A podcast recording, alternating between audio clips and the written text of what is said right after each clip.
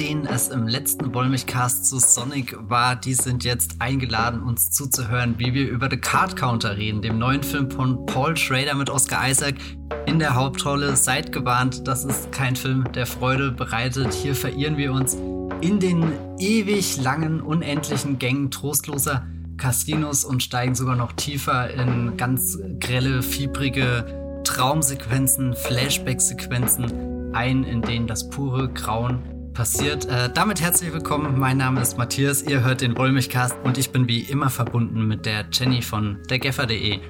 Hallo Jenny, bist du bereit, dich in die Casino-Hölle zu stürzen? Hallo Matthias, ja, absolut. Ich habe hier mindestens fünf Bettlaken rumliegen dafür. das ist natürlich auch schon mal der nächste spannende Hinweis, wie diese Bettlaken im Film zum Einsatz kommen. Das wollen wir in der Einleitung noch nicht verraten, sondern eine faire Spoilerwarnung geben. Im Card Counter werden die ein oder anderen Sachen enthüllt. Das heißt, wenn ihr den Film noch nicht gesehen habt, ist natürlich das Beste, ihn ziemlich unvoreingenommen zu schauen und selbst zu entdecken, was der Paul Schrader da alles Interessantes in sein Drehbuch geschrieben hat. Wenn ihr ihn schon geschaut habt, dann wünsche ich euch jetzt ganz viel Spaß bei dieser Ausgabe vom Wollmilchcast.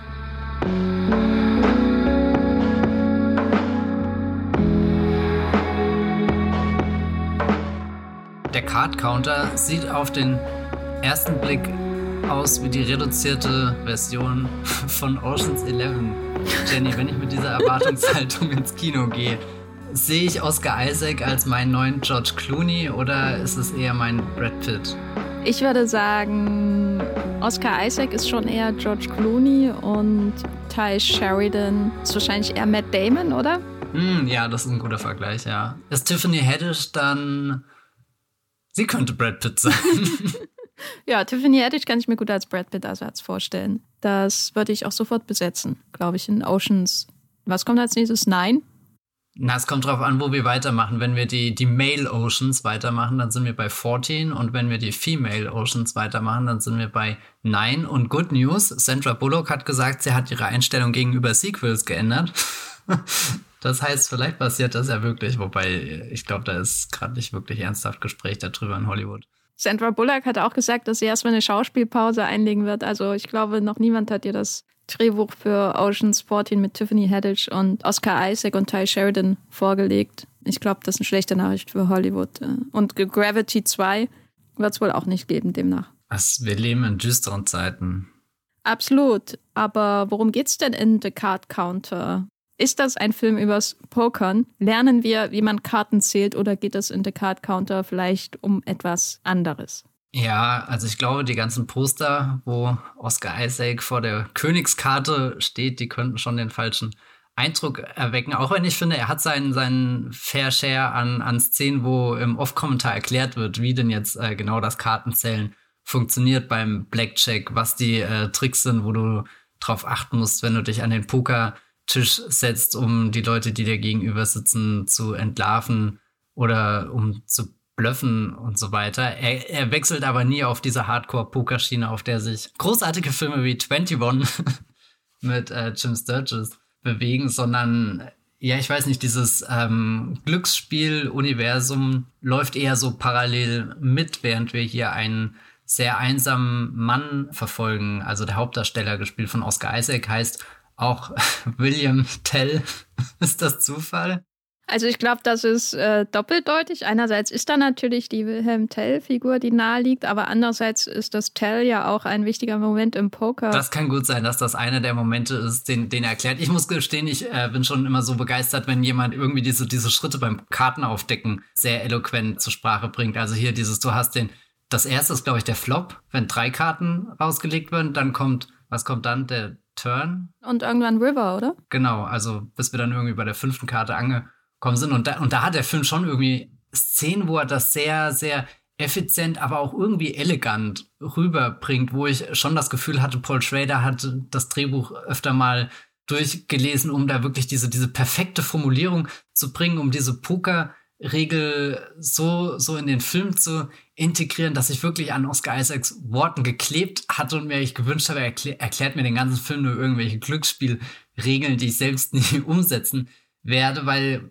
das macht er mit, mit einer Ruhe und äh, Präzision. Das war fast schon wieder irgendwo entspannt, obwohl der Film ja eigentlich in seiner, seiner, seiner, seiner Grundemotion äh, überhaupt nicht entspannt ist, sondern da, da brodelt ja eher etwas. Auf alle Fälle, William Tell fährt durch Amerika, dieses riesige Land von einem Casino zum nächsten. Man fragt sich, ob er überhaupt ein zu Hause hat, weil das, das Glücksspiel scheint sein Leben zu sein, aber er ist jetzt auch niemand, der, der das wirklich wegen dem Glücksspiel macht, weil er da irgendwie glaubt, einen amerikanischen Traum oder sowas leben zu können. Also er geht nicht mit der Absicht ins Casino, um da den ganz großen Gewinn abzuräumen, sondern er geht eher mit der Einstellung in das Casino, als ist das halt sein, sein, sein Tag, seine, seine Arbeit, seine Routine und, und er gewinnt dann auch gar nicht groß, sondern er gewinnt genau den Betrag, den er braucht und sich am Ende auch wirklich wie so, so ein Gehaltscheck abholt. Äh, der, der pragmatische Grund ist natürlich der, dadurch, dass er das noch ein bisschen länger machen will, darf er nicht auffallen, weil wer Karten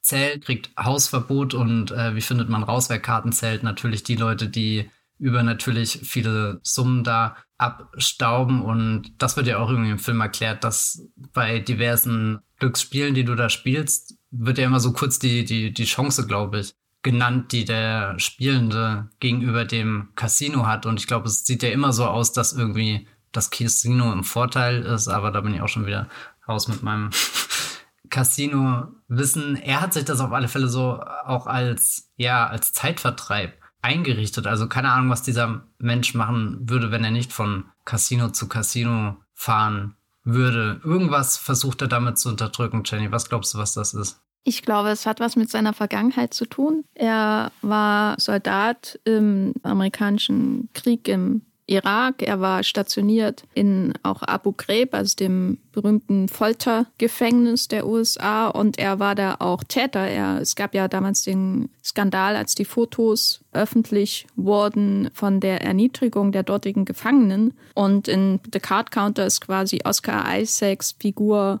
der William Tell, der damals noch anders hieß, einer dieser Täter und einer seiner Vorgesetzten war kein offizielles Mitglied der US-Armee, das ist sehr, sehr wichtig, sondern quasi jemand aus der Privatwirtschaft, also ein Contractor, so wird es ja immer bezeichnet, wenn diese privatwirtschaftlichen Militärexperten und so weiter da im Krieg mitmischen. Und dieser jemand wird gespielt von Willem Dafoe, der heißt Gordo, was für mich Assoziationen mit irgendwelchen, ich weiß nicht, Monstern aus 80er Jahre Film bringt. Gordo ist so ein profaner Name, aber naja, dieser Gordo. Ist Gordon Gecko auch eines dieser Monster aus den 80ern schon, oder? Genau, ja, ja. Das Monster des Kapitalismus natürlich, gespielt von äh, Michael Douglas damals. Und dieser Gordo, der taucht eines Tages auch in einem Nebenraum, in einem spärlich besetzten Nebenraum in einem der Casinos auf, in dem William Tell seinem Tagwerk nachgeht bei einer Konferenz äh, zur Sicherheitssoftware oder was auch immer das genau ist. Es geht, glaube ich, vor allem um, oder es richtet sich, glaube ich, vor allem auch um an, an Polizisten und so weiter. Polizei und Armee, mein Eindruck gewesen. Und da hält dieser Gordo einen Vortrag und in William Tell brodelt die Vergangenheit auf, auch weil neben ihm bei diesem Vortrag ein junger Mann sitzt, der gespielt wird von Ty Sheridan. Und äh, dieser junge Mann, der reicht ihm eine Karte mit seinen Kontaktdaten rüber und sie kommen ins Gespräch und es kommt eben heraus, der Vater dieses Mannes war genauso wie Oscar Isaac in Abu Ghraib einer der Täter. Er wurde wie Oscar Isaacs Figur zu einer langjährigen Haftstrafe verurteilt, während der Gordo, weil er ein Contractor war, davon kam. Und während Oscar Isaacs Figur sich so im Gefängnis so einen kargen Lifestyle ermöglicht hat und irgendwie auch so eine Routine gefunden hat, hat dieser Vater von Ty Sheridans Figur das Leben genommen. Und Ty Sheridans Figur Kirk mit einem C, was mich wahnsinnig macht, jedes Mal, wenn ich eine Inhaltsangabe dieses Films lese oder eine Kritik, weil ich immer Cirque lese, automatisch. Diese Kirk will Rache nehmen an Gordo und er will die Hilfe von William Tell dafür in Anspruch nehmen, der sich mit solchen Dingen, dem Töten vor allem von Menschen, auskennt. Das ist so die Grundkonstellation. Und dann äh, kommt natürlich noch die von Tiffany Haddish gespielte La Linda rein, die äh, dem William Tell anbietet, äh, für ihn Sponsoren zu finden, um ihn sozusagen in dieses Celebrity Poker hineinzubringen, die World Series of Poker und so weiter, also die ganz großen Turniere da reinzubringen. Und zwischen denen passiert dann auch was. Und ja, ich, ich glaube, die Story kann man im Grunde so zusammenfassen, dass ein Mann, der massiv Schuld auf sich gelassen hat, einen jungen Mann trifft, dem er davor bewahren will, dieselben Fehler zu begehen. Und deswegen nimmt nämlich der William Tell den Kirk mit, mit Griffith C. Äh, mit äh, zu seinen Pokerturnieren und will alles tun, um ihn davon abzuhalten, etwas unglaublich Dummes zu tun. Und dann fragt man sich die ganze Zeit, klappt das? Und das ist der Card Counter von Paul Schrader. Vielen Dank fürs Zuhören und bis zum nächsten Mal. Sind noch nie so schnell durchgekommen im Podcast. Aber was ist denn der Card Counter, abgesehen von seinem Card Counting, für ein Typ?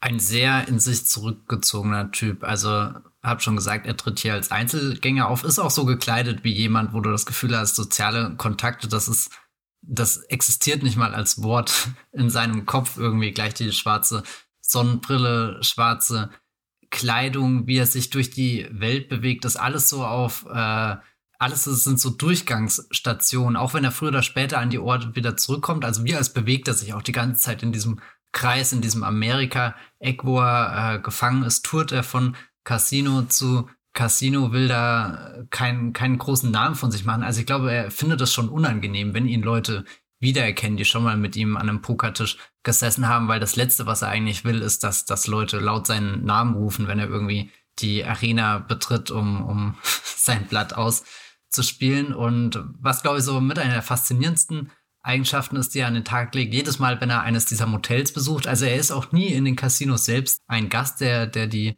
bezieht, irgendwie ein Zimmer, sondern sucht sich außerhalb ein Motel, um da ähm, Distanz zu gewinnen, geht er in diese Räume ein, die ja sowieso nie prächtig aus äh, eingerichtet sind, aber er, er versucht das Ganze für sich dann nochmal runter zu dimmen und klappt seinen großen Koffer auf. Und da sind ganz viele weiße, also wirklich strahlend weiße Laken drinne, die überhaupt nicht beschmutzt sind. Und damit fängt er dann ein, den ganzen Raum ja einzupacken im Endeffekt. Also das Bett wird neu bezogen, die Stühle werden mit den Laken umhüllt, die Tische, die Lampen, die Bilder, alles wird abgehängt, irgendwie das Telefon abgesteckt, wie als versucht er sich da so einen Raum zu schaffen, der komplett abgeschottet, komplett isoliert vom, vom Rest der Welt ist. Also du könntest da reintreten und findest dich auf einmal in so einem schwarzen Loch, in so einem Vakuum oder sowas wieder. Und ein ganz besonderes Detail ist, er, er wirft die Laken nicht nur drüber, sondern er hat auch so einen Wurstbindfaden dabei, wo, wo er das alles äh, sehr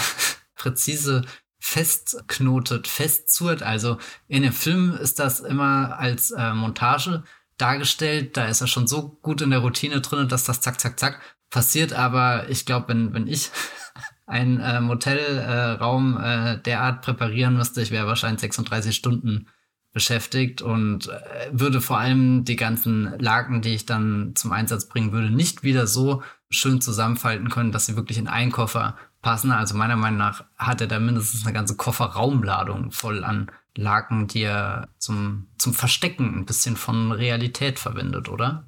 Ja, zur Kontrolle. Ne? Es ist ja ein Mensch, der extrem kontrolliert ist. Es gibt ja so das Bild des an PTSD leidenden Veteranen, der in der Gesellschaft ankommt und das kann dann sowas sein wie zum Beispiel ein Taxi Driver, von, der ja auch von Paul Schrader geschrieben wurde, der Travis Bickle, der da auch so total isoliert eigentlich von der Welt lebt, ne, in seinem Taxi und seiner Wohnung und mit seinem Spiegel vor allem den wichtigsten Sozialkontakt hat. Und dann kommt eben die, dieser Kontakt äh, zu der äh, jungen Prostituierten, die von äh, Jodie Foster gespielt wird und so. Aber es ist eigentlich Travis Bickle kein Mensch, der eine absolute Kontrolle irgendwie über sich ausübt. Ich weiß nicht, das ist eher sowas, wo man ständig irgendwie brodeln sieht. Während zum Beispiel die Oscar Isaac-Figur, so wie er sich bewegt, so wie er Menschen gegenübertritt im Gespräch, ob es nun an einer Motelrezeption ist oder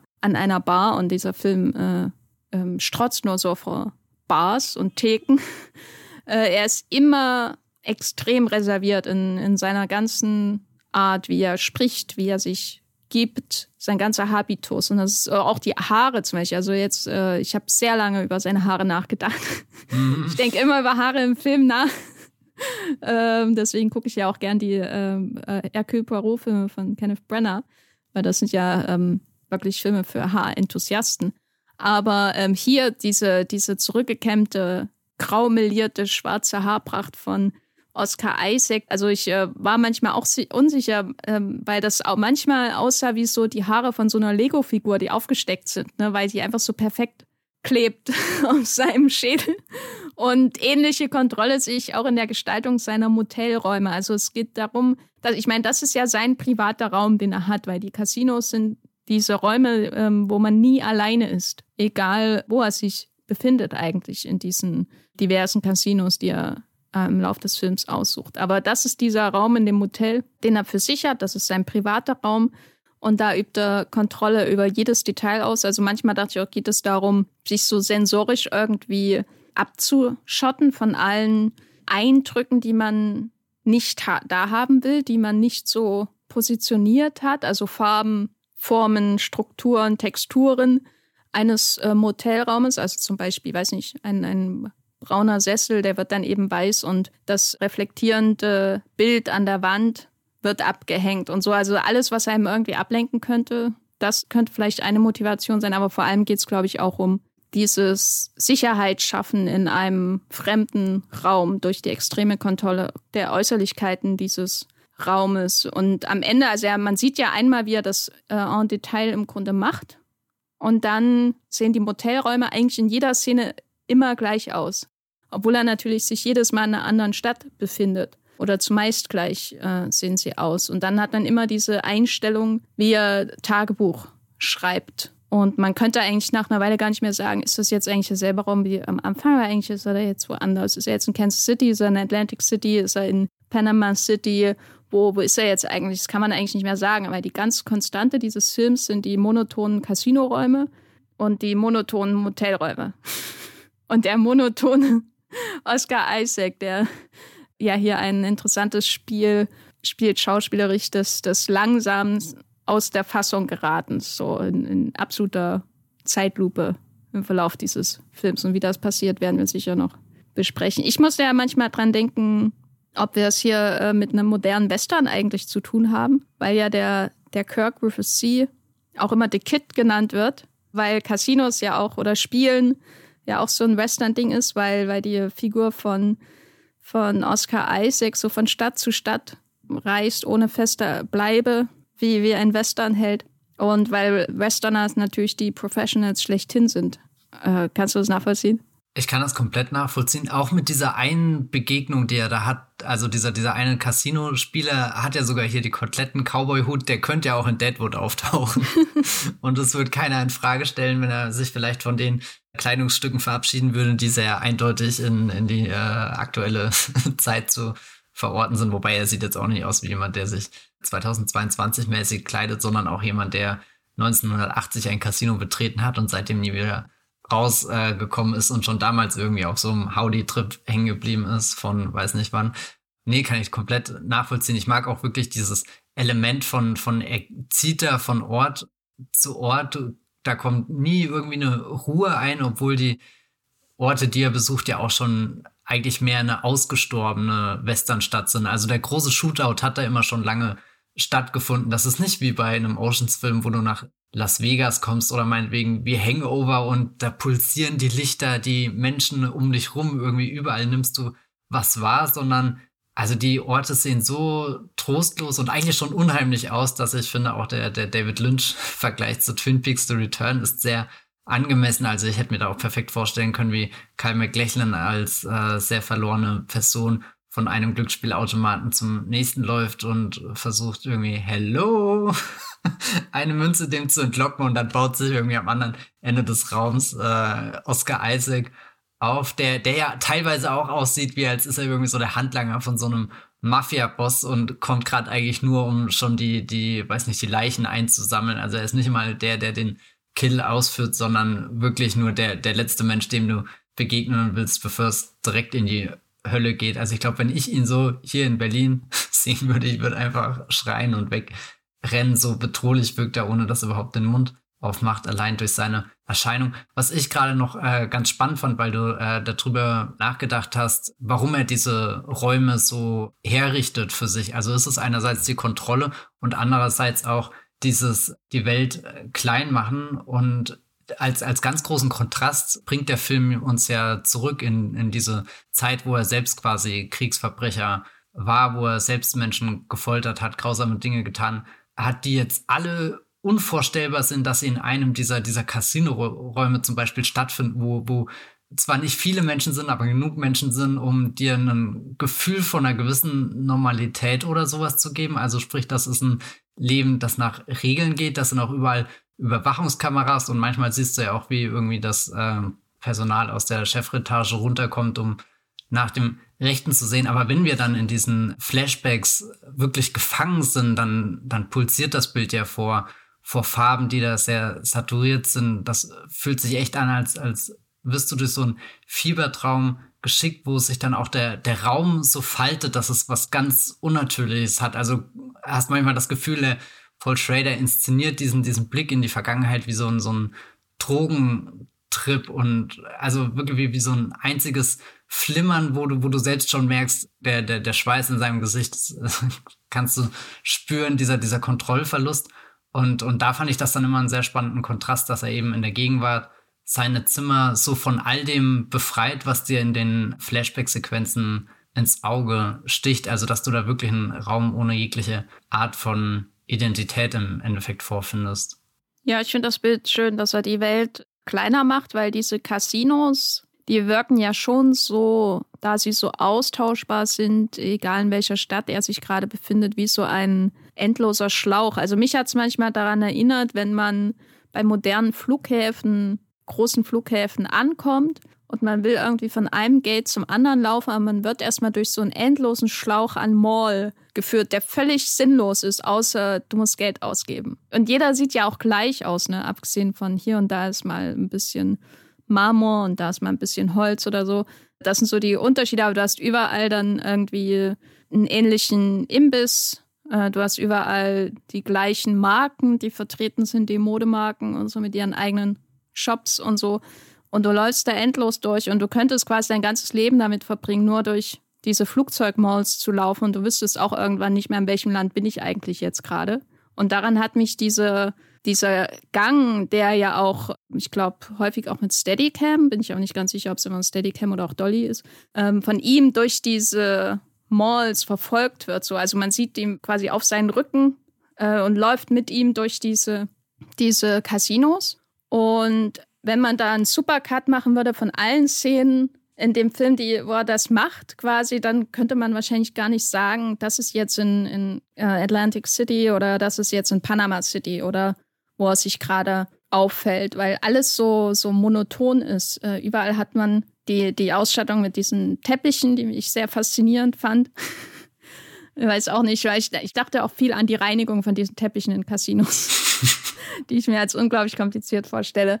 Und überall hat man eine ähnliche Struktur äh, dieser Räume. Man hat äh, diese, diese Automaten, die einem gleich am Anfang begegnen und dann diese ähm, einzelnen Pokertische und Blackjack-Tische und dann diese abgetrennten Räume, in denen dann bestimmte Konferenzen stattfinden oder eben dann auch Pokerturniere, so wie hier im Film. Und man hat immer diese Bar und manchmal hat man sogar noch einen Diner in dem dem Casino. Und alles sieht identisch aus. Alles, was bunt strahlen sollte und glitzern.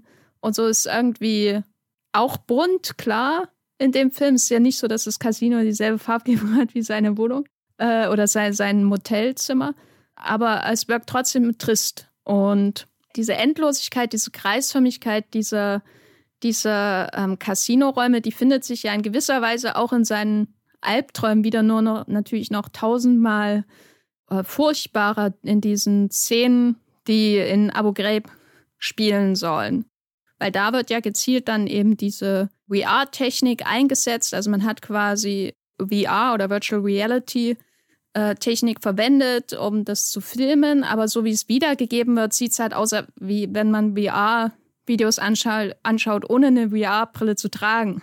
Und das ist halt so ein ganz seltsames Gefühl, weil die Grundidee von VR ist ja auch irgendwie, dass man selber als Zuschauer was selber auch durchschreiten kann. Man ist irgendwie mittendrin. Das ist so ein Gefühl von Kontrolle, was man, was eigentlich illusorisch ist, weil meistens schaut man ja eher zu, außer es ist jetzt zum Beispiel ein Videospiel oder so. Und das Bizarre ist eben, dass diese, diese Wiedergabe von VR-Videos ohne das Gerät, das sie korrekt wiedergibt, äh, dazu führt, dass man in so einem unglaublich unangenehmen, albtraumhaften Sog ist. Also, und da rede ich nicht mal von den Abu Ghraib-Szenen in, in, in hier The Card Counter, sondern auch überhaupt. Also, wenn man so bei YouTube so, so äh, also ich, ich weiß noch, ähm, ich bin ja großer Fan von Conan O'Brien und als der diese Comic-Con-Shows zum Beispiel vor ein paar Jahren gemacht hat, da hatte der immer auch so Videos, die nur für VR eigentlich gedacht sind. Aber wenn du die ohne Brille und so anschaust, dann sieht das halt absolut albtraumhaft aus, wie sich die, die Räume verzerren. Und du wirst da so reingezogen und du bist auch irgendwie auch orientierungslos und es ist so wie so ein Labyrinth. Du kannst mir auch in, in Card Counter vor. So, das ist ja auch absichtlich so gemacht, dass man da äh, ihn da oder mit, dass die Kamera da durch diese grausigen Räume von diesem Gefängnis zieht und die biegen sich so um einen herum fast schon. Also so wirkt es ja manchmal, als wäre man so umhüllt von diesem furchtbaren Raum, aber es wirkt nicht so, als wäre man wirklich in einem normalen dreidimensionalen Raum, der ihn ja auch umhüllt. Oder so, sondern es ist so, als würde sich der aufhalten und um einen herum wickeln. Und egal, wo man hinguckt, man ist immer in diesem Raum. Es gibt keinen Ausweg. Also es wirkt manchmal auch so, als hätte er sich die Casinos ausgesucht, um weiterhin so einen Raum auch zu haben, in dem er immer wieder, immer weitergehen kann, ohne dass er wirklich das Tageslicht jemals sieht. Das ist sowas, wo man sich auch fragt, kann er sich davon eigentlich befreien? Aber da kommen dann ja auch die anderen Figuren ins Spiel.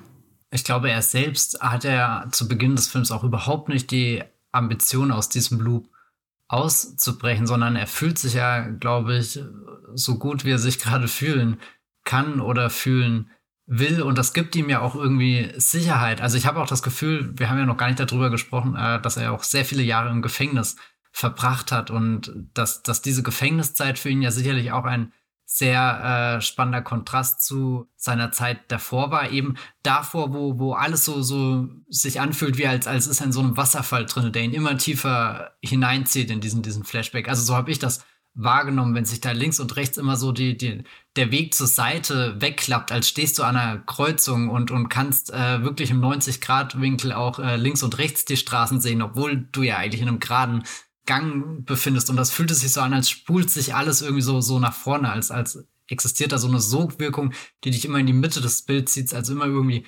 weiter und dann kommst du nicht zurück. Und dann sind dann diese Gefängnisorte dagegen, wo ja eigentlich so gar nichts geht, wo, wo er sehr viel in einer kleinen Zelle auch mit spärlicher Ausstattung. Also vermutlich ist diese Zelle ja auch irgendwie so die, die, die Grundlage für die späteren Motelräume, die er sich einrichtet, wo er dann auch sich hier in äh, das Kartenspiel äh, vertieft lernt, Karten zu lesen und so weiter. Und dann kommt er irgendwann raus aus dem Gefängnis und kann eigentlich wieder einsteigen in die Welt, in die Gesellschaft. Aber er sucht sich wirklich das in diesem riesengroßen Land der unbegrenzten Möglichkeiten aus, was am, am, am monotonsten ist, was ihn irgendwie wieder zurück in so einen Loop kickt und, und das finde ich schon eine sehr faszinierende Entscheidung von seiner Figur, dass es, dass es nicht wirklich den, den Ehrgeiz von ihm zu versuchen, normal Fuß zu fassen in der Welt, sondern dass er eigentlich sehr zielstrebig nach einem ähnlichen Gefängnis sucht oder einen ähnlichen Raum, der ihn irgendwie festhält. Vielleicht, weil er auch einfach Angst hat, selbst die Kontrolle zu verlieren und dass er noch gar nicht verarbeitet hat, was er alles getan hat und sich deswegen so durch Orte durchschleust, wo er weiß, gut, hier hat er ein klares Ding, was er macht. Er spielt sein Poker oder eben sein Blackjack oder was auch immer und dann geht er wieder abends. Dann ist er raus und er hat eigentlich nie Kontakt mit der echten Welt, weil auch all diese Menschen, die in Casinos sind, die sind ja nicht da, weil das deren reguläres Leben wirklich ist, abgesehen von den paar Professionals, die halt an sowas wie der World Series of Poker teilnehmen. Und selbst da, da müssen wir noch drüber sprechen, gibt es eine Persönlichkeit, die hundertmal mehr Leben ausdrückt als er selber. Aber ansonsten die Leute, die ja so ins Casino kommen, habe ich das Gefühl, sind ja eher Touristen oder, oder so, so Menschen. Und, und sprich, er, er nimmt sich da immer aus der Gesellschaft irgendwie raus durch die Orte, die er aufsucht. Ja, das ist auf jeden Fall ein interessanter Kontrast zu seinen Albträumen so, weil es eben auch so viele Ähnlichkeiten zum Teil dann auch wieder gibt. Ja, und das, was das Casino eben halt bietet, sind eben diese Tätigkeiten, die man immer wieder wiederholen kann. Das ist ja ganz wichtig, auch bei dem großen Vorbild äh, für diesen Film, nämlich äh, die, die Filme von Robert Bresson, die sind ja ganz, ganz wichtig und einflussreich für die Arbeit von Paul Schrader. Deswegen sitzen seine Helden auch so oft am Schreibtisch und schreiben Tagebuch. äh, wie der, äh, wie der, der Landpfarrer von Bresson in äh, dem Film Das Tagebuch eines Landpfarrers es äh, getan hat, dass man diese alltäglichen Tätigkeiten hat, diese Gesten auch ähm, alltäglich im Sinne von Dinge, die du zum Beispiel für deine Arbeit machst und die du, die so oft gezeigt werden, dass sie eigentlich auch in gewisser Weise bedeutungslos sind. Aber die Wiederholung ist so wichtig. Die, die Wiederholung was wir auch hier haben, wenn man immer wieder so den Shot hat auf das grüne Feld, dann insbesondere an den, auf den äh, Pokertischen, wo dann wieder die Karten hin und her geschoben werden. Man hat natürlich so Shots, wo Details von Händen gezeigt werden. Gerade am Anfang natürlich das erste mehr oder weniger nach dem Titel, was wir sehen, die, die Hände, die äh, Karten bewegen, die Chips hin und her bewegen. Das ist ja auch immer so ein wiederkehrendes Motiv. Und dieses Casino ist vielleicht äh, ja irgendwie auch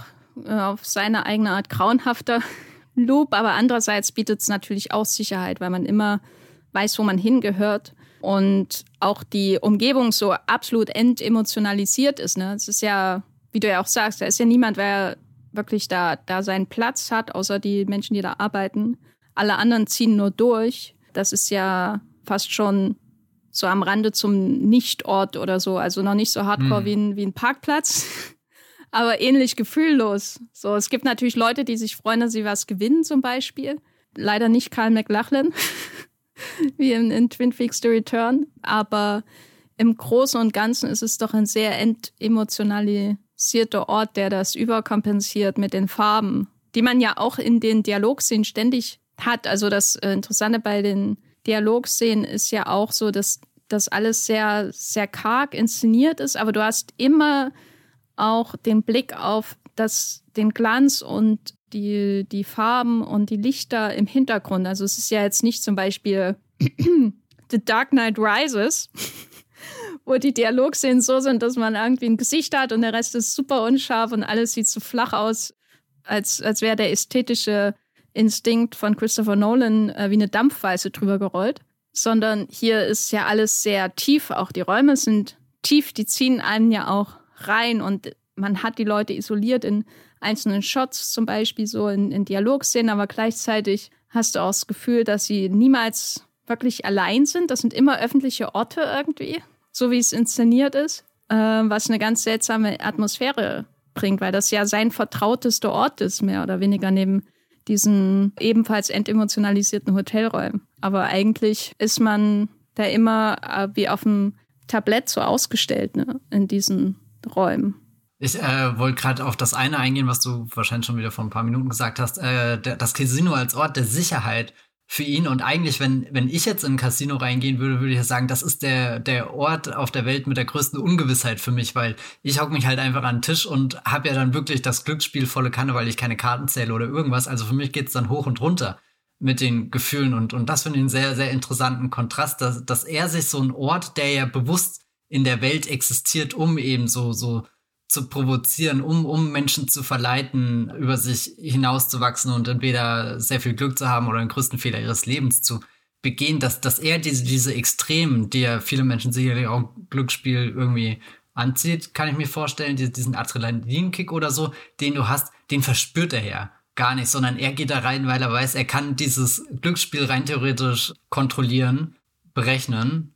Also irgendwo ist es ja für ihn auch kein Glücksspiel, sondern er weiß ganz genau, wann er wo äh, aussteigen muss, wann er wo einsteigt, wann, wann, was sagt man immer, wann, wann der Tisch heiß ist? Ist das was, was man sagt im Poker? Nee, oder? Ich kenne nur, äh, wenn der Boden heiß ist und so aussieht. Ah, okay. Ich kenne, der Boden ist Lava und ich glaube, das hat gar nichts damit zu tun. nee, aber, aber das, das finde ich gerade äh, einen super spannenden Gedanken in dem äh, Film und irgendwo auch bin ich gerade einfach nur zutiefst beeindruckt, dass Paul Schrader sagt, ich nehme jetzt einen, der ein Kriegsverbrecher, der, der andere Menschen gefoltert, vermutlich getötet hat, äh, selbst traumatisiert ist und setze ihn einfach ins Glücksspielparadies. Also keine Ahnung, wie sich das anfühlt, wenn man das das erste Mal auf ein Blatt Papier schreibt, aber das finde ich schon ein, ein bold Move. Naja, das ist, da ist aber ein bisschen Edgelord-mäßig. Ja. ja, aber, aber das, das, das ist äh, Paul Schwader Facebook-Post-Level. Ja, oh Gott. Ja.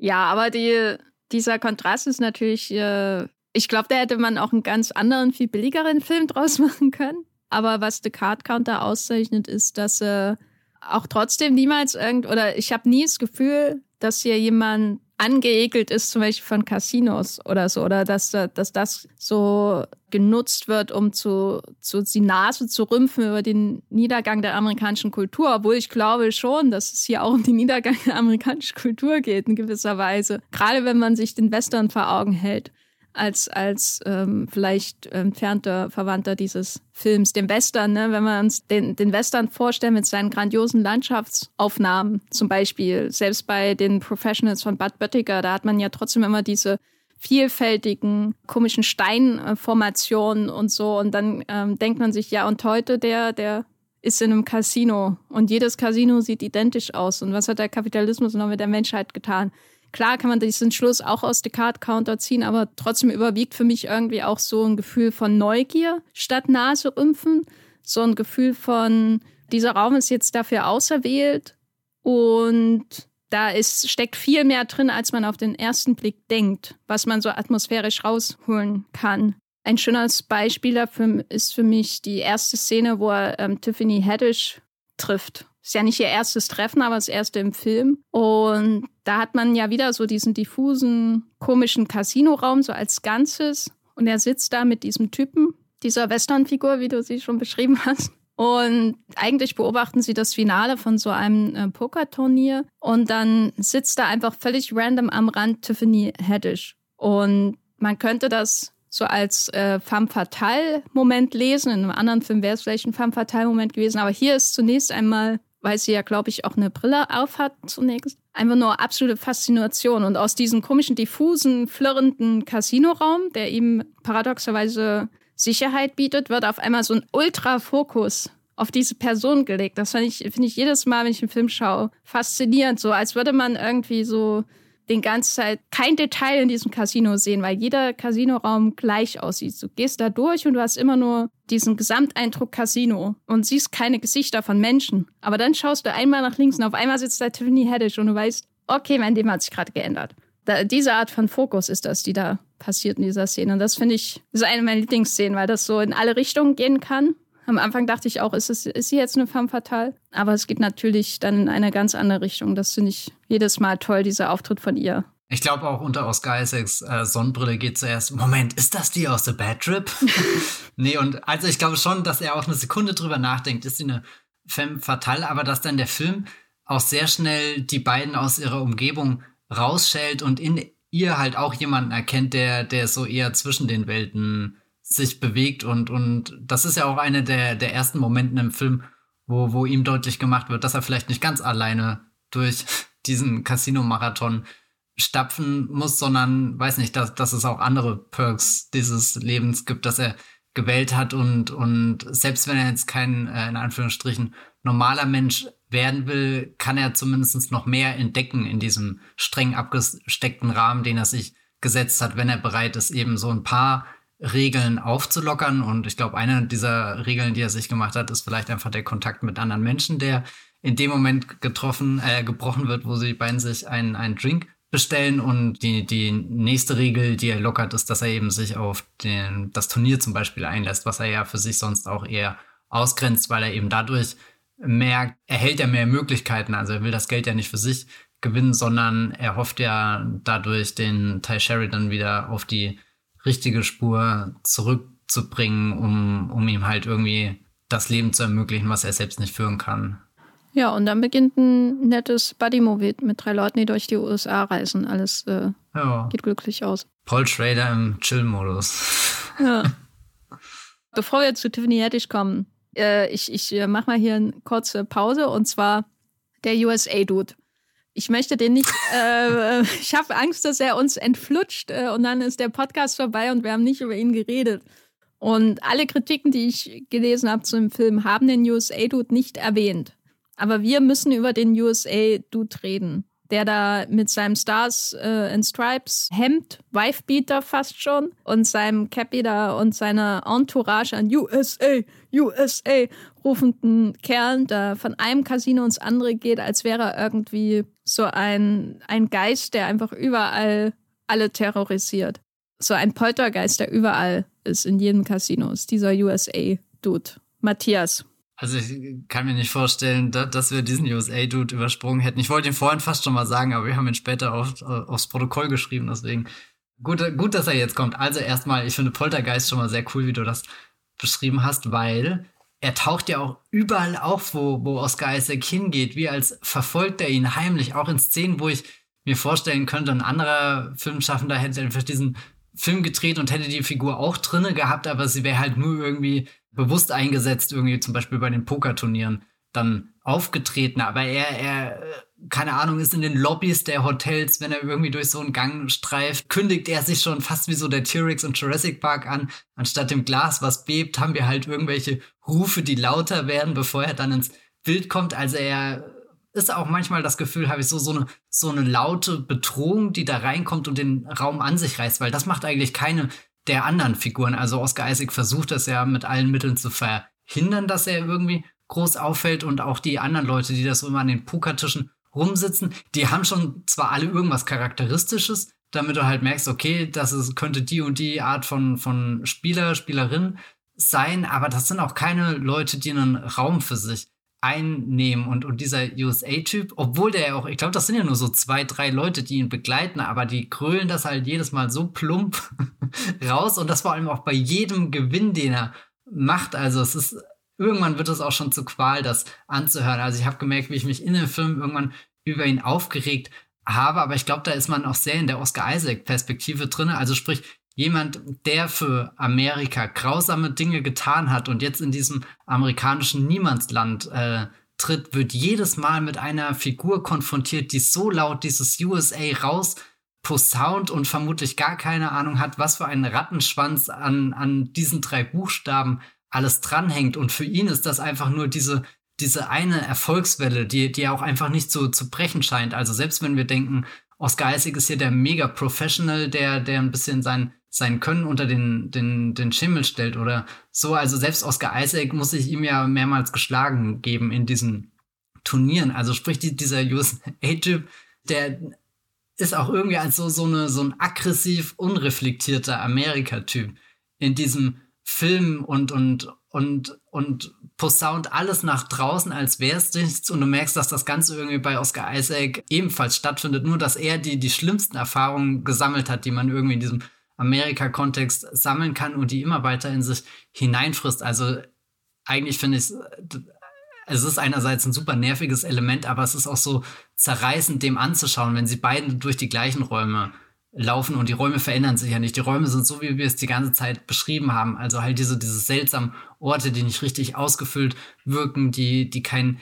Ende nehmen und, und trotzdem treffen diese zwei Menschen aufeinander und es gibt auch nie einen Punkt, wo die mal richtig aneinander geraten, obwohl du immer das Gefühl hast, dass die, die Zündschnur vom Dynamit, die ist schon auf einen Zentimeter runtergebrannt. Also gleich muss der Oscar mal komplett aus der Haut fahren, aber es passiert gar nicht. Also schüttelt ihm einfach mal die Hand und sagt, naja, gut, gutes Spiel, so wie das halt scheinbar ist, wenn man sich auf dieser World Series Poker Ebene begegnet und, und was er dann eher passiert, ist der emotionale Zusammenbruch, den, den Oscar Isaac erleidet, und so, so dass er den Tisch verlassen muss. Aber das wird ja getriggert von ganz anderen Dingen. Also, das finde ich sehr bemerkenswert, dass dieser, dieser USA-Typ sehr provokant immer in Szene gesetzt wird, aber letztendlich nie derjenige ist, der wirklich das Fass zum Überlaufen bringt. Also der, der, der am lautesten USA schreit, ist auch irgendwie derjenige, der am fast schon wieder am neutralsten in dem ganzen Film steht, weil viel gefährlicher eben so Leute sind, die von außen eingeladen werden. Äh, eben hier Major John Gordo von, von Willem Dafoe, der kommt und geht, wie es ihm gerade gefällt, der sich neu positioniert, neu ausrichtet, über Jahrzehnte hinweg seine fragwürdigen Tipps gibt und, und dafür nie zur Rechnung gestellt wird. Also ja, jetzt bin ich schon wieder weg von dem USA-Typ. Magst du noch was zu dem sagen? Jetzt habe ich so viel geredet. Ja, also das Wort neutral wäre mir im Zusammenhang mit dieser Figur nie eingefallen. Aber, Aber so äh, verhältnismäßig wie die anderen Figuren auf Oscar Isaac einwirken, nimmt er am Ende doch überraschend wenig Einfluss auf seinen Werdegang, oder? Ja, na, er hat keinen Einfluss auf die Story, aber er ist schon so ein ästhetischer Stein im Schuh würde ich sagen. Also vielleicht auch in mehrfacher Hinsicht, nicht nur in Äst also ästhetisch im Sinne von, Diese Casinos sind natürlich theoretisch unglaublich bunt, aber wie schon beschrieben, erreichen, erreicht die Darstellung doch so eine gewisse Eintönigkeit. Und dann kommt immer dieser blau-weiß-rote, schreiende Dude daher mit seiner Entourage, der, der immer so den, den ruhigen See aufwirbelt mit seiner abgrundtief nervigen Verhaltensweise und allem, was er ausdrückt. Also beim ersten Mal konnte ich das nicht so richtig verarbeiten, dass da so eine absolute Kunstfigur durch diesen Film läuft. Ich, klar, ich kann mir absolut vorstellen, dass solche Leute wirklich bei Pokerturnieren mit so einer Entourage sind. Vielleicht passiert das alles auf einer realen Beobachtung, keine Ahnung. Aber so wie es im Film aussieht, entsteht da ja schon ein, eine riesengroße ästhetische Kluft, so würde ich sagen, zwischen der Atmosphäre, die um Oscar Isaacs Figur, äh, aber auch äh, die Figur Lalinda von Tiffany Haddish und Kirk gebildet wird, also wie sie sich verhalten, wie sie miteinander reden, wie sie sich durch die Räume bewegen, das ist ja alles durchaus homogen. Also die passen ja zusammen, die drei, ne? Das ist nicht so, dass sie extrem disparate Elemente haben in diesem Trio, die auseinander treiben oder so. Dass, dass Kirk das, was macht, was er dann später macht, wirkt ja deswegen auch überraschend. Und diese drei bewegen sich eben auch durch diesen homogenen Raum, die sie, den sie wie ihre Westentasche kennen, also diese Casino-Welt. Und auf der anderen Seite hast du immer diese, dieses Karikatur, die wirkt ja wirklich so, wie als hätte jemand einen, äh, einen Stift genommen und da in den Film reingemalt. Ne? Und so äh, wandelt die da durch. beim ersten Mal hat mich das extrem verstört. Ich dachte, wie platt ist das denn? Dann kannst du nicht so einen USA-Dude da reinstellen. Das war immer so irgendwie so auch ein kleiner Makel in dem Film, dass da sowas übelst Plattes, so ein, eine, ein, eine platte, polemische Figur reingesetzt wird, die, auf die man irgendwie herabblicken kann. So, das fand ich irgendwie ein bisschen simpel in einem Film, der auch so manchmal so schwer durchschaubar ist, der, der sehr stark über Atmosphären arbeitet und nicht über das, was wirklich gesagt wird, immer nur. Und beim zweiten Mal schauen hat mich der USA-Dude immer noch genervt. Aber soll er ja auch, weil, weil es wirkt halt auch so ein bisschen, als würde die Perfektion des professionellen Spielers dadurch immer in Unordnung gebracht. Also alles, was Isaacs Figur kontrollieren kann, kommt immer in Unordnung durch diesen Stein im Schuh. So, das ist immer dieses, dieses, was man nicht los wird, ne? Außer wenn man wirklich mal anhält und den Schuh auszieht und äh, ausschüttelt. Und dann fällt er vielleicht raus. Die Isaac-Figur ist ja nicht in dem Modus, dass sie anhält und wirklich mal einatmet und ausatmet und das Leben überdenkt. Das passiert ja eigentlich erst sehr spät und dann auch nicht so richtig, wie man sich das wahrscheinlich wünscht für eine Figur. Sondern die, die geht ja immer nur weiter und weiter und dadurch entsteht so eine Art, ähm, so ein, ist sie immer am Rande zur Perfektion, am Rande zum absoluten, perfekten, professionellen äh, Vorgehen. Und dann kommt immer dieser Typ rein. der ihn ja auch schlägt äh, in den Spielen. In allen, die wir sehen zumindest. Und das hat für mich dann schon mehr Sinn ergeben, weil das natürlich immer auch in Frage stellt, inwiefern Isaacs Figur oder der William Tell sich wirklich so stark von der Welt isolieren kann. Das ist immer so ein, ein Klopfen äh, in diesem völlig abgeschotteten Raum, den er für sich gefunden hat. Wenn ich es mir so rationalisiere, finde ich es erträglicher, dass diese Figur drin ist in diesem Film. Ja, aber wollen wir den USA-Dude abschließen, beziehungsweise abschießen? Entschuldigung, wir können doch keinen abschließen. Da wären wir hier wie Oscar Isaac in dem Film. Ah ja, stimmt, genau, das wollte ich noch äh, sagen, dass, dass Oscar Isaac ja wirklich mit allem besser zurechtkommt. Außer diesem einen Typen, den wir als Zuschauer, der ja eher als Karikatur, wie du es schon richtig beschrieben hast, wahrnehmen. Also sprich, der, der wirkt auf den ersten Blick wie das Element, was sich am, am leichtesten auch so, so äh, stilistisch aus dem Film irgendwie rausnehmen lässt und trotzdem kriegt den Oscar Isaac nicht raus. Für Oscar Isaac ist es leichter mit, mit seinen zwei hier ungewollten Weggefährten zurechtzukommen und vor allem äh, später mit äh, der Willem Dafoe-Figur. All das ist für ihn leichter, obwohl das ja jeden Menschen oder jeden, jeden anderen Menschen irgendwie an, an den Rand seiner Möglichkeiten bringen würde. Das ist für ihn machbar, aber er schafft es nicht, dieses eine Element, was offenbar nicht wirklich in den Film gehört, das schafft er nicht unter Kontrolle zu kriegen. Auch irgendwie ein schönes Beispiel, dass egal welche Nische du dir aussuchst, wo du denkst, hier kannst du als Pro durchfahren, dass das einfach nicht möglich ist. Also ein sehr realistischer Film über die Welt einfach. ja, absolut. Aber La Linda. Tiffany Haddish. Ja, was ist das für eine? Also bei ihr fand ich sehr spannend, dass sie im Endeffekt schon viel erfahrener in dem ganzen Pokerspiel wirkt als äh, Oscar Isaac. Also selbst diese Welt, in der er sich professionalisiert, hat, hat er seinen, seinen Horizont nie weit genug ausgedehnt. Und dann kommt jetzt auf einmal so eine Figur rein, die er schon öfter begegnet ist, aber auch nie wirklich ernst genommen hat. Im Sinne von, wie er, wie er diesen anderen Cowboy-Dude so, so, keine Ahnung, die haben offenbar mal ein paar Mal Smalltalks gehabt und saßen auch schon am gleichen Pokertisch, aber ich glaube, dass, dass, dass wirklich sein, sein Horizont an Menschen, die er um sich herum wahrnimmt, auf die er eingeht, die, die er vielleicht auch ernst nimmt, dass der so klein gesteckt ist, dass er denkt, er kann durch all diese, diese Welten, durch diese Casino-Welten durchgehen. Eben, naja, das ist ein ewiger Loop und die Gänge nehmen kein Ende. Warum, warum sollte er da überhaupt einmal stehen bleiben? Du hast vorhin schon gesagt, oder um mal den, den Schuh auszuziehen und den Stein rauszutun, so, so, warum sollte er das machen?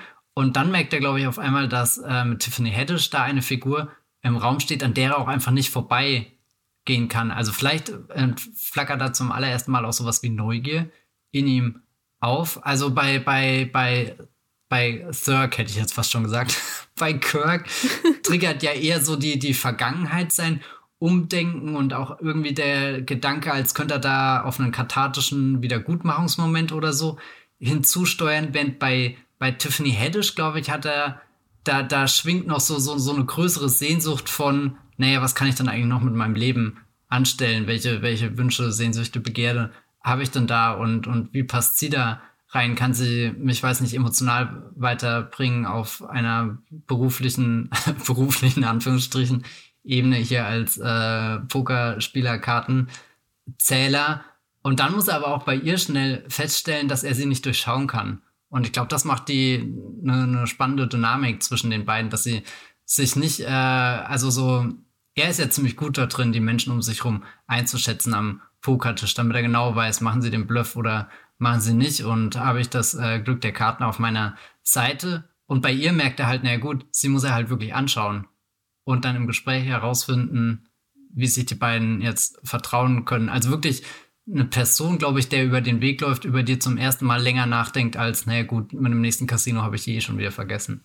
Ja, und sie fordert ihn ja auch heraus, so ein bisschen seinen Lifestyle, äh, wundert sich, warum er nichts ändert Sie ist vielleicht auch ein bisschen gelangweilt, oder? Von, von, also hat auch schon genug Casinos und Poker-Turniere durchgespielt, aber hat irgendwie gemerkt, na gut, da gibt es über diesen einen komischen Typ mit Sonnenbrille, der hat immer so ein, so ein Low-Profile, aber eigentlich steckt doch da mehr dahinter. Ich bin jetzt irgendwie an dem Punkt angekommen, wo ich eh schon, weiß nicht, die größten Deals in diesem Geschäft geschlagen habe. Irgendwie macht sie es sich auch zu so einem Projekt rauszufinden, was hinter der Sonnenbrille versteckt, oder? Ja, und vor allem ist sie ja jemand, der äh, nicht anhält, mit einem, sage ich mal, Dauerzustand irgendwie unbedingt zufrieden ist. Sie ist ja, äh, sie redet ja auch ein bisschen über ihre Backstory in dem Film und das, was sie jetzt macht, ist ja bei ihr keine Flucht in dem Sinne, sondern eher so ein Herausarbeiten aus dem, wo sie herkommt was ja bei Oscar Isaac nicht so ist. Bei Oscar Isaacs Figur ist es ja schon auch eine Flucht. So, es ist sein eigenes ähm, Gefängnis außerhalb des Gefängnisses, was er sich aufgebaut hat, in dem er beruhigt leben kann, wenn nicht gerade ein USA-Dude reinkommt. So in der Art. Oder sein ehemaliger Kommandeur. Und bei ihr ist es eher so eine Station auf dem Weg irgendwo hin. Und sie hängt sich ja auch äh, eigentlich nur an ihn dran, um ja, einerseits natürlich wegen ihrem äh, privaten Interesse an ihm und andererseits wegen ihrem professionellen Interesse an ihm. Aber sonst wirkt sie nicht wie jemand, äh, die sich jetzt damit zufrieden gibt, den Rest ihres Lebens da durch Casinos zu tingeln. Das ist, glaube ich, etwas, womit sie auch so einen Ausweg für ihn parat haben könnte. Gleichzeitig hat sie aber absolutes Verständnis und äh, auch Einblick in seinen professionellen Werdegang ist ja auch äh, hilfreich ist. Sie ist ja auch ein Professional in dem Sinne und da finden sich zwei Gleichgesinnte, was man jetzt zum Beispiel von Ty Sheridans Figur nicht sagen kann. Der Kirk Griffith C., der ist ja ein Außenseiter, der da reinkommt, dem man alles erklären muss und der eine Weile lang so wirkt, als, als würde er da reinpassen, aber eigentlich macht er privat seine eigenen Pläne mit der neuen Technik Google Earth. Kennst du das, Matthias? Ja, das hat äh, Major John Gordo neulich bei einer Sicherheitskonferenz vorgestellt. Da war ich sehr gespannt. Da waren wir in einem Hotel, wo der WLAN-Empfang nicht so gut war und kannst dir vorstellen, wie lange das geladen hat. Also da war ich ja schon überrascht, dass überhaupt jemand Google Earth sagt, weil den Begriff habe ich bestimmt seit zehn Jahren nicht mehr gehört. seit man Google Maps benutzt. Ja. das war, das war Facebook-Post-Level äh, Porsche Raider. Wird denn eigentlich irgendwann mal gesagt, wann der Film spielt? Also gibt es da ein konkretes Jahr? Das wird nicht gesagt, aber die haben ja moderne Smartphones. Ja, stimmt. Ah, okay. Also muss man eigentlich hier schon den Paul Schrader rügen, dass er sehr schlecht recherchiert hat. Er Andererseits ist der, der ähm, Oscar Isaac oder seine Figur ja auch nicht äh, always online, oder? Also ist ja nie, niemand, der irgendwie wirklich up to date ist, glaube ich, mit Dingen, die nichts mit seinem Beruf zu tun haben, habe ich das Gefühl. Ja, die Casino-Welt ist aber vielleicht auch so die letzte, wo du nicht täglich irgendwie online bist, weil das Spannende findet ja noch wirklich in deiner Hand statt. Deswegen werden so viele Hände. Wobei äh, Bresson würde Fei auch es lieben, die Leute zu filmen, wie sie auf ihr Smartphone tippen, oder? Das wäre. Warum, warum kann er nicht noch einen Film? Also ja, ich weiß, warum er keinen Film mehr drehen kann, aber das wäre. Weil er tot ist? Ja. äh, aber, aber jetzt ist die Idee da, also wenn, wenn, wenn es, wer ist der, der Robert Bresson im Geiste unserer Zeit? Na, Paul Schrader natürlich. Ach so, ja. Also hier Paul Schrader, bitte. Ich kommentiere das demnächst mal auf seine Facebook-Seite und vielleicht kriege ich dann so ein Story-Idea-Credit im nächsten Vorspann. Hoffentlich wird der Film gut, sonst wird es peinlich. Hm. Wo waren wir beim, beim Ty Sheridan, gell? Ja, wenn wir, wenn wir Ty Sheridan Kirk a C und William Tell, die Namen mache ich fertig, gegenüberstellen. Wie würdest du denn Ty Sheridans Kirk a C beschreiben? Vielleicht auch in Abgrenzung zu unserer Hauptfigur.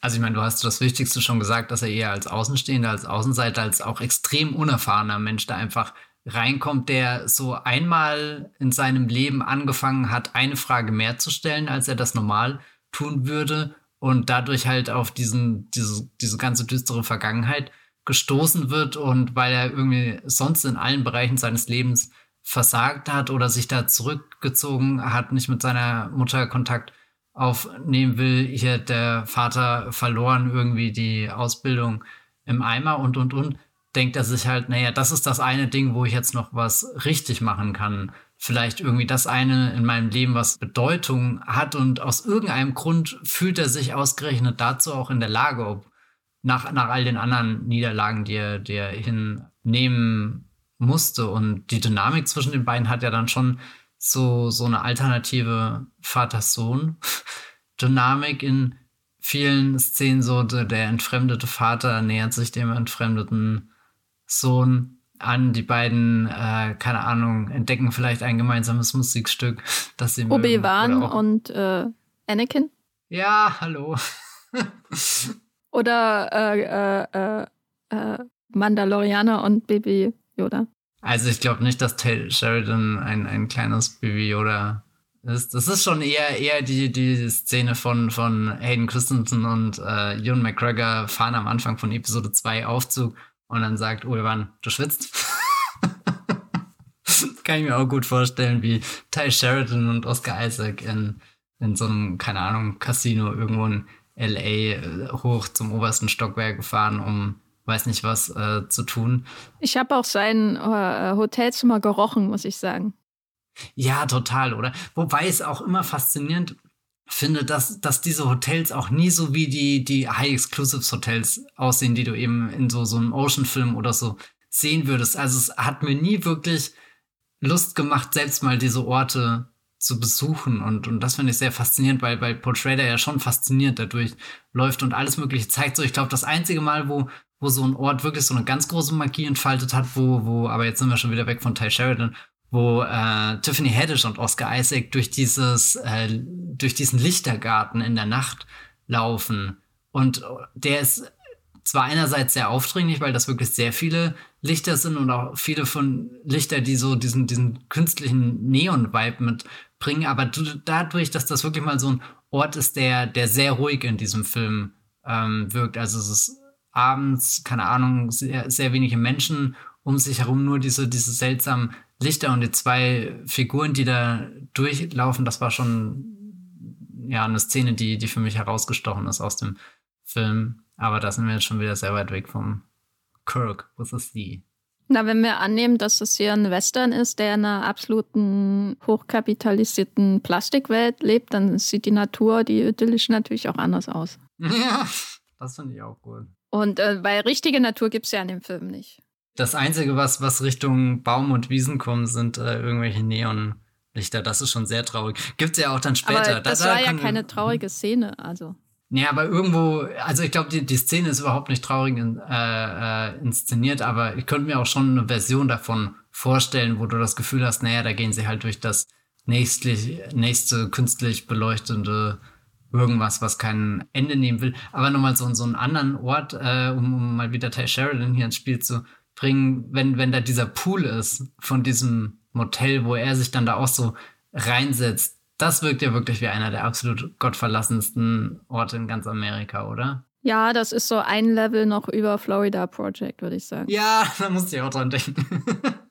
und da wäre auch schon wieder Willem Dafoe gewesen und hätte als Hausmeister für Recht und Ordnung gesorgt.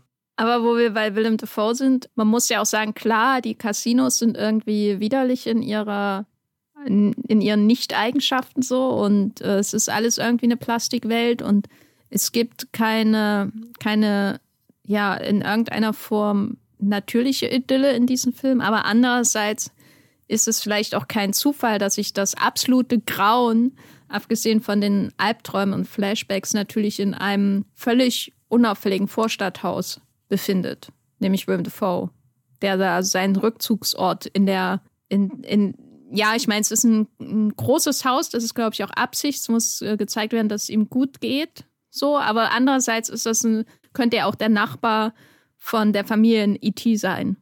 Das finde ich aber auch mit den gruseligen Aspekt, dass du halt merkst, er lebt in so einer stinknormalen Nachbarschaft. Also sprich, das ist nicht so ein. Also er wirkt ja manchmal, als ist er speziell durchgeknallt und hat sich zu Hause vielleicht selbst so einen Bunker errichtet oder sowas. Und das ist ja überhaupt nicht der Fall. Wenn, wenn, wenn wirklich, der wird von seinen Nachbarn gegrüßt, wahrscheinlich, wie er abends mit der Milchtüte nach Hause geht. Und äh, alle denken, oh ja, schön, nächsten Sonntag Gartenparty oder so. Eine Sache noch zu Ty Sheridan, was ihn natürlich auch auszeichnet im, im Gegensatz zu Oscar Isaacs Figur und was ihn, glaube ich, auch so herausfordernd macht, ist, dass Isaacs Figur ja eigentlich kein Ziel mehr hat, außer dass die Zeit vergeht. Das Leben ist irgendwann vorbei. Das ist ja das wirklich Düstere, was seine Figur auch ausmacht, dass er ja einfach nur vor sich hin lebt, bis es äh, irgendwann aufhört. Und die, die Arbeit in den Casinos eben da ein Zeitvertreib ist. Und er hat kein Ziel im Leben, nichts. Und dann kommt diese Figur rein von Ty Sheridan, der eigentlich alles mitbringt, um ein, ein zielloser Slacker zu sein, aber der ein sehr präzises Ziel hat, äh, mit allen furchtbaren Konsequenzen, die das dann letztendlich auch mit sich bringt. Und damit äh, ist er ja auch sowas wie eine Kristallisierung von dem, was, was äh, Oscar Isaacs Figur natürlich auch verbirgt. Alles, was so an in Richtung Rache gehen könnte, alles, was in Richtung Auseinandersetzung natürlich auch mit dem, was wirklich da passiert ist, gehen könnte. Das ist ja alles absolut unterdrückt äh, in seiner äh, äh Gefühlswelt. Und dann kommt die Figur daher, die das alles ausdrückt, die ganz simpel einfach sagt, ja, ich will da jemanden foltern und töten. So als wäre das so, ja, nachher gehe ich in Aldi und da kaufe ich mir äh, äh, äh einen Tetrapack Milch. Ja, das ist ja das wirklich Schockierende in seinem ganzen Auftreten, weil er auch so ein völlig unauffälliger Typ ist, eigentlich die, die Ty Sheridan-Figur. Und der William Tell, der muss sich dann damit auseinandersetzen. Ich dachte ja tatsächlich, Willem Tell kriegt ihm am Ende rum, eben genau mit dem, was du gerade gesagt hast, dass er das irgendwie so unüberlegt aus sich raussagt, sein Vorhaben. Und deswegen hatte ich am Ende Hoffnung, dass das nie so krankhaft in ihm verankert war, dass er das wirklich durchziehen will, dass ihm vielleicht dieser ungewöhnliche Roadtrip mit Tiffany Haddish und Oscar Isaac, dass der ihn wirklich um, umgestimmt hat, dass das was aus seinem Leben gemacht hat. Also ich war am Ende wirklich schockiert, dass, dass der Film in den letzten Minuten den, den die, die düsterste Ab, Ab, Abbiegungen nimmt und äh, ja, nur noch Tod und Verderben zeigt. Und das, äh, äh, was, was ja auch auffällig ist, dass er die Gewaltdarstellung trotzdem größtenteils auf die Abu Ghraib-Szenen reduziert. Also Ty Sheridan wird offscreen getötet, Das sehen wir nicht und wir sehen auch nicht die brutale Konfrontation, die ich mir immer noch nicht so richtig von der Dynamik her ausmalen kann zwischen Oscar Isaac und Willem Dafoes äh, Figuren. Da sehen wir auch eher das Resultat und wir hören, wie, wie es sich anfühlt. Also es ist natürlich da irgendwie dann in der Diagese da. Also es, man hört die Gewalt in dieser Szene am, im Finale. Aber eigentlich scheint die Inszenierung schon darauf hinauszulaufen, dass das, was wir an Gewalt wirklich im Kopf haben sollen, die Gewalt in Abu Ghraib ist, die ja wirklich auch in den kurzen Szenen sehr schockierend ist. Also es, es hat ja manchmal schon Salo-Vibes in den VR-Albträumen. Und das ist, glaube ich, auch relativ clever, weil man dadurch die Stärke dieser Szenen natürlich auch aufrechterhält. So, es geht nicht darum, das zu toppen in irgendeiner Form. Man muss nicht sehen, wie Willem Dafoe Oscar Isaac irgendwie die Finger bricht, aber man hat eine ungefähre Vorstellung davon. Aber alles, was so an Gewalt ähm, stattfindet, bleibt eigentlich so in dem Abo Graben Frame. Und das ist, glaube ich, eine sehr schlaue Entscheidung, wenn es darum geht, um die sage ich mal, dieses, diese Besonderheit dieser Art von Gewalt aufrechtzuerhalten. Das nicht so zu sagen, hier ist Gewalt, damals in den Folterkellern der USA, hier ist Gewalt, da in diesem Vorstadthaus, hier ist Gewalt, da in diesem Wohnzimmer und so. Und alles ist irgendwie dasselbe. Darum geht es, glaube ich, nicht. Das ist, glaube ich, eine ähm, großen Vorzüge von diesem Film, dass da relativ schlau mit Gewaltdarstellung umgegangen wird. Wie hast du denn die die letzte Konfrontation zwischen den beiden gesehen. Ist da hat das was Befreiendes? Boah, falsches Wort. Also es hat schon irgendwie so einen so Endpunkt-Charakter, aber nichts irgendwie, wo du mit gehobenem Haupt aus dem Kino hinausgehst, sondern es ist schon ein Film, da bist du dankbar, dass er so einen langen Abspann hat. Oder keine Ahnung, ob der Abspann, wahrscheinlich kann er gar nicht lang genug sein, aber es ist schon ein, ein äh, sehr niederschmetterndes Ereignis dann, weil, weil du ja auch in dem Film davor viel äh, gesehen hast, was rein theoretisch noch aufgebaut werden kann und es dann auch in so, so was kurzem, völlig unspektakulären, ja, teilweise eben im Off, dass es da so komplett wieder zugrunde geht. Aber die Szene, wo er da, da rauskommt und seine Hand so, äh, weiß nicht, seine Finger sind ja irgendwie gebrochen, rausgerissen, was auch immer, hatte ich irgendwie das Gefühl, dass es schon so, so ein direkter Callback zu den, den Flashback-Sequenzen, die man da vorgesehen hat. Aber vielleicht liegt das einfach dran, weil ich irgendwie so, so diesen, diesen rausgerissenen Finger habe ich sofort mit Folter assoziiert.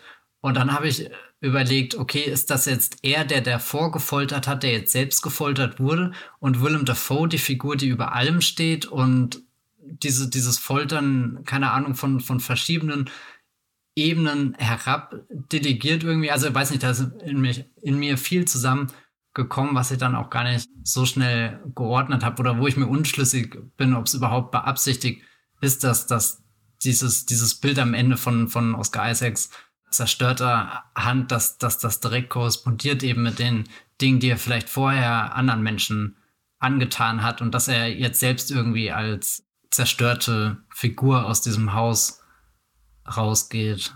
Na, ich glaube, es soll schon die Dynamik zeigen, die er ja, äh, die seine Figur ja auch äh, ausspricht, dass sie Täter waren, aber dabei selber traumatisiert werden. Es ist quasi, wenn du ähm, jemand anders irgendwie stichst, aber dir gleichzeitig immer selber ins Fleisch stichst. So wirkt das ja am Ende, wenn er da rauskommt. Er hat den niedergerungen, sein groß, seine große Nemesis, die in bürokratischer Hinsicht schuld ist an allem. Letztendlich ist er aber auch mitverantwortlich natürlich für das, was er selber getan hat. Aber die Gewalt, die lässt nicht nur Spuren an den anderen zurück. Ja, so, so all die Jahre später hat er jetzt auch das erste Mal am Körper. Also ich meine, im, im, in seinem Kopf trägt er sich die ganze Zeit schon mit sich rum, das Trauma, die äh, psychischen Schäden, die diese Zeit an ihm genommen hat. Und, und jetzt am Ende irgendwie sehen, sehen wir auch nochmal direkt, wie sein, sein Körper das erfährt. Und Willem Dafoe verschwindet dann eigentlich auch so, wie er es davor getan hat, gell? Also er ist ja auf keinem dieser Bilder gewesen. Willem Dafoe ist ja auch im Endeffekt ein Geist in dem Film. Also jetzt nicht unbedingt die gleiche Art von Geist wie der USA-Typ. ich glaube, das ist eher der Poltergeist, während äh, Willem Dafoe ist der, der unheimliche Geist, der sehr viel orchestriert, sehr viel anleitet, sehr viel, was eigentlich sehr vielen Menschen sagen müsste, okay, das ist überhaupt nicht in Ordnung, was da passiert, aber du kannst dir nie zur Rechenschaft ziehen, weil eben auf den, den, den Fotos, die ans Tageslicht kommen, sind Soldaten drauf, nicht er. Er sucht sich einfach einen neuen Job und verschwindet. Und selbst hier, ich meine, stirbt er vermutlich und verschwindet, keine Ahnung, wohin, aber trotzdem wieder, er, er verschwindet so, so was, was bleibt davon im, im großen Bild oder ist es am Endeffekt nur die Geschichte zwischen Oscar Isaac, Ty Sheridan und Willem Dafoe, die zu Ende geht? Ja, Willem Dafoes Figur ist immer eher was, auf das man reagiert, ne, als dass er wirklich selber. Also so, manchmal hatte ich auch das Gefühl, der, der Tod, den er erfährt, ist vielleicht auch für seine Figur der einfachste Ausweg aus der Situation. Also es wäre ja was ganz anderes, wenn er sich wirklich irgendwie vor der Welt jetzt dem stellen müsste und wirklich zur Rechenschaft gezogen wird. Wobei, ach, keine Ahnung, da bist du auch schon. Naja, es ist halt Auge für Auge, ne, ja, ja, was ja, da passiert im Finale. Aber äh, ich war gerade fast dran, meine perfekte Überleitung zu bringen, nämlich. Ach so, habe ich das jetzt durcheinander gebracht. Ja. Wo wir bei gebrochenen Fingern sind, Matthias, möchtest du nicht über die schönste letzte Einstellung des Jahres sprechen? Ja, es ist ja, ich meine, Oscar Isaac kommt da raus und du denkst, lieber Gott, wie sieht er aus? Und, und am Ende haben wir eigentlich ein, ein makelloses Bild vor einem der schlimmsten Hintergründe im ganzen Film. Also, oder nicht schlimm, aber sehr trostlos ist ein Gefängnis. Also, ein Gefängnis bringt ja visuell nicht sehr viel mit, außer eben was Karges, eine Einsamkeit und äh, sehr viele Sicherheitsvorkehrungen und irgendwelche unangenehmen Sounds und Zellengenossen und so. Also eigentlich kein Bild, wo du dir vorstellst, das ist das, was dich durch diesen ganzen Abspann dann führt. Aber die letzte Einstellung zeigt einfach wieder, wie Oscar Isaac vielleicht auch wieder an so einem Ort angekommen ist, der ihm sehr gut tut auf eine ähm, verdrehte Art und Weise. Aber sein Leben ist ja eh komplett abgefuckt. Also vielleicht ist das der Weg, wo er zu sich findet und, und er findet dann sogar sehr direkt zu jemand anderem dadurch, dass er seinen Finger in der schönsten ET-Hommage aller Zeiten an die Scheibe drückt und dann ist äh, Tiffany Haddish auf der anderen Seite und drückt ihren Finger ebenfalls äh, gegen das Glas und die Aufnahme ist so schön zentriert, dass äh, das Glas wirklich so perfekt in der Mitte steht, dass der Abspann links und rechts dann durchläuft und dieses Bild bleibt stehen und, und die Finger bewegen sich vor allem nicht. Also klar siehst du so ein bisschen so, so, so ein Zittern, aber die bleiben die ganze Zeit an diese Scheibe, wie als sind sie jetzt wirklich schon so durch das Glas durch verschmolzen und das war, war ein sehr bemerkenswertes Bild, auch dadurch, dass es einfach nicht abgerissen ist, sondern wirklich geblieben ist. Also sowas, also eigentlich zwei Finger, die sich berühren, das ist ja keine, keine richtig große Geste. Symbolisch kann man natürlich sehr viel reininterpretieren, aber ich weiß nicht, also so im Kino kannst du ja mit viel größeren Bildern arbeiten und dann hast du einfach nur diese zwei Finger, die sich berühren und es ist einfach das, das Stabilste, was im Laufe dieses ganzen zweistündigen Films passiert und das ist schon ein sehr unglaublich starker Moment. Ja, egal ob Sixtinische Kapelle oder E.T. der Außerirdische. Ah ja, Sixtinische Kapelle, gell? Da, da haben wir auch so ein Bild, gell? Aber ja, also ich meine, wir haben ja vorhin äh, davon gesprochen, von diesen vielen Einstellungen, wo man Hände bei der Arbeit sieht. Das ist ja das, womit der Film auch beginnt. Immer diese Plastikchips, äh, der grüne, dieser grüne Stoff von den Poker- und Blackjack-Tischen. Das ist natürlich auch so eine Plastikarbeit äh, in einer Plastikwelt.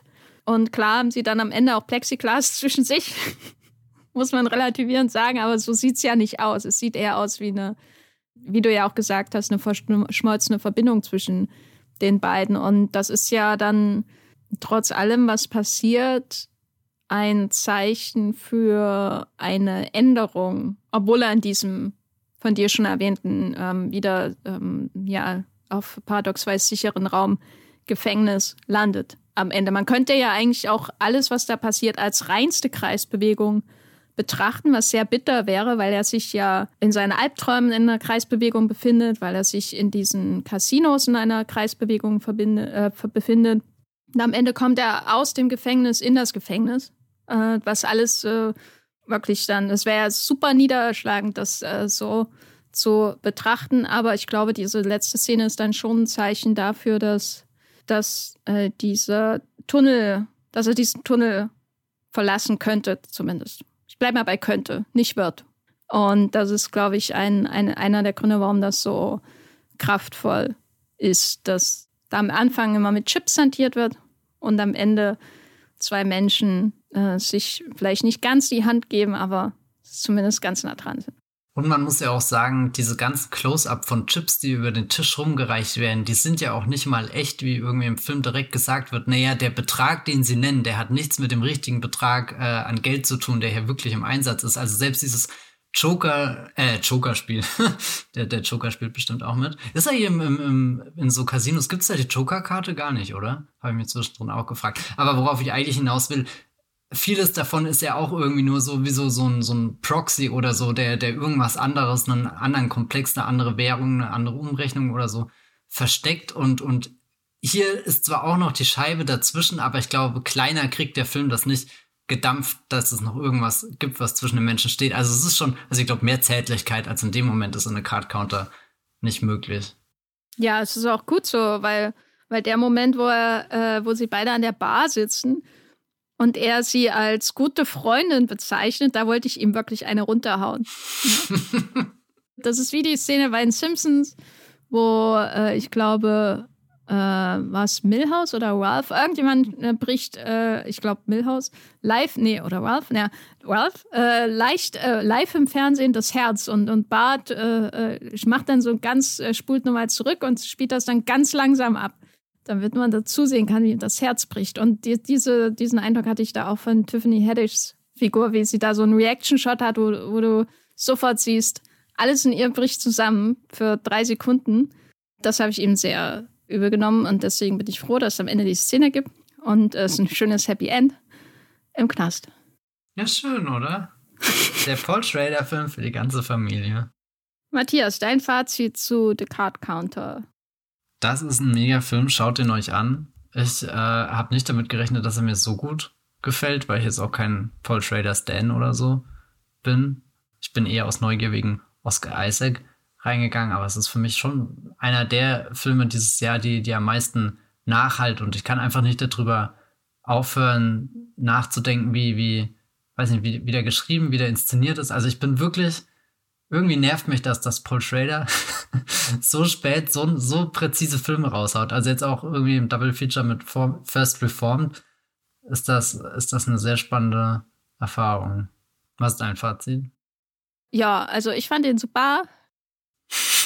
Ich habe mich, äh, also der, der hat mich, der hat mich auch manchmal an Le Samurai erinnert und diese reduzierten Genrefilme sind ja, also da da wurde ich ja für geschaffen, die zu schauen, glaube ich. Und dafür, dass es trotzdem auch irgendwie ein ausgelutschtes Genre ist, diese, diese leicht traumatisierten Männer, die dann plötzlich ihr Herz für irgendwas entdecken und dadurch irgendwie auch in den Untergang gehen, so vereinfacht gesagt. Dafür, dass es schon ein bisschen ausgelutscht ist, ist es ein Film, der da alle Erwartungen unterläuft. Und ich bin vor allem beeindruckt immer noch von der Atmosphäre dieses Films, von der Kameraarbeit, von der Art und Weise, wie diese Casinoräume erkundet werden und in Gegensatz gestellt werden zu diesen kargen Motelräumen. Und finde auch, dass Oscar Isaac, nicht, dass der Oscar jetzt wahnsinnig viel wert ist, also der Academy Award, nicht der, der Oscar Isaac, äh, auf jeden Fall ein Oscar, also ein Academy Award, äh, Award verdient hätte. Hat mich mehr beeindruckt als die meisten anderen Darstellungen, die dann tatsächlich für diesen Preis nominiert sind dieses Jahr, weil er, ja, das schon ein ähm, sehr beeindruckende Balance abliefert auch. Und, und sich auch so wunderbar einfügt in die Inszenierung, ohne selbst einfach nur kalt zum Beispiel zu wirken. Es ist ja viel, viel komplizierter, wie er sich gibt. Und das hat mir sehr gut gefallen in The Card Counter von Paul Schrader, der im Kino läuft.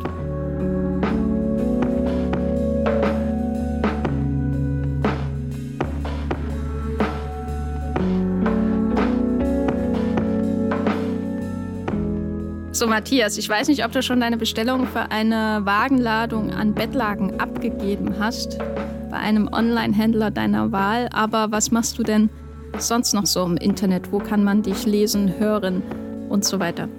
Da du jetzt schon gefragt hast, die Bestellung ist abgegeben. Ich habe mir allerdings die Freiheit äh, genommen, anstelle von weißen Bettlaken pinke Bettlaken zu verwenden, in Hommage an den besten Film aller Zeiten, Paddington 2. Und wenn ihr mehr darüber erfahren wollt, könnt ihr auf Twitter mir folgen. Da werde ich sicherlich äh, Bilder posten, wie ich hier meine ganze Wohnung mit den Laken umhülle. Da bin ich als Matthias Hopf unterwegs. Sucht das einfach mal, vielleicht findet ihr mich. Oder ihr lest Sachen von mir auf meinem Blog, das Filmfilter oder Moviepilot. Da bin ich auch und sag Hallo.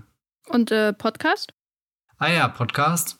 Bin ich hier im Wollmilchcast und vielleicht auch in einem Movieplot-Podcast namens Streamgestöber, den ich glaube ich mittlerweile selbst moderiere.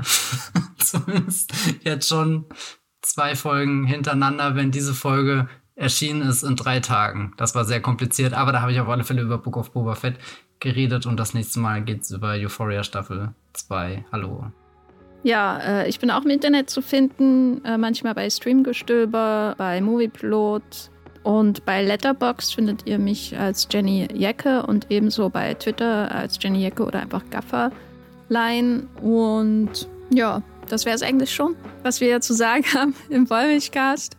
Vielen Dank fürs Zuhören. Bis zum nächsten Mal. Tschüss. Ciao.